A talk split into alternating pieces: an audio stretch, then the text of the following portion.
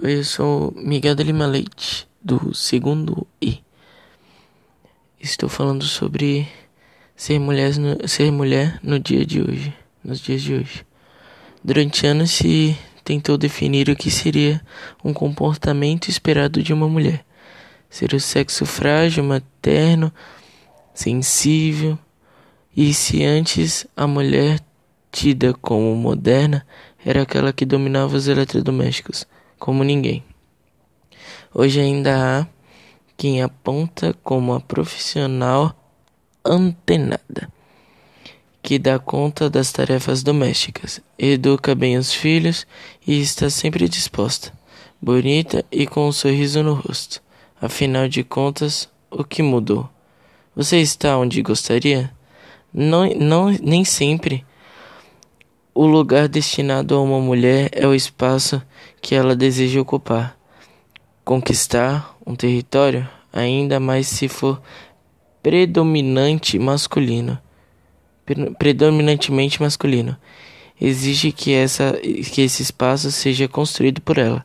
Por exemplo, existe praticamente um senso comum de que mulheres não entendem de política, futebol ou tecnologia mas esse é um quadro que é possível mudar a partir do momento que a mulher conhece seu direito. A Copa do Mundo na Rússia está aí para mostrar isso. As protagonistas foram as jornalistas que não se, que não se calaram perante ao assédio sexual e fizeram história na imprensa esportiva. Algumas emissoras escalaram, escalaram mulheres para narrar e comentar os jogos de futebol no mundo, no mundial.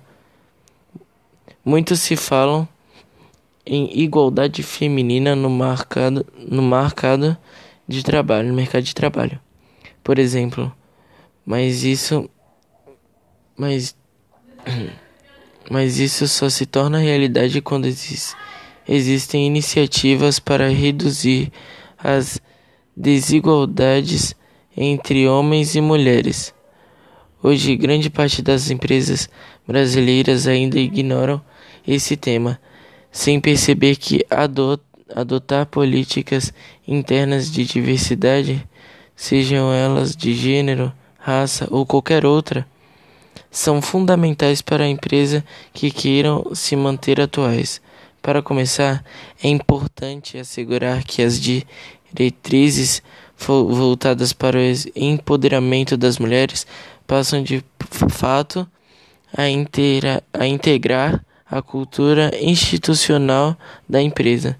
E algumas formas de fazer isso acontecem são por meio do compromisso real da liderança da empresa com programas de diversidade de gênero, com o estímulo também à liderança feminina, entendido, entendimento de raiz do problema, isto é, assumir que a desigualdade entre homens e mulheres existe na empresa e trabalhar nisso, o que inclui programas de planejamento de carreira e também ações de prevenção ao assédio no ambiente de trabalho, estabelecimento de uma cadeia produtiva ativa, socialmente responsável que implemente ou apoie financeiramente programas de inclusão e promoção dos direitos das mulheres nas empresas. Por exemplo, incentivar a atuação externa de mulheres ou outros estados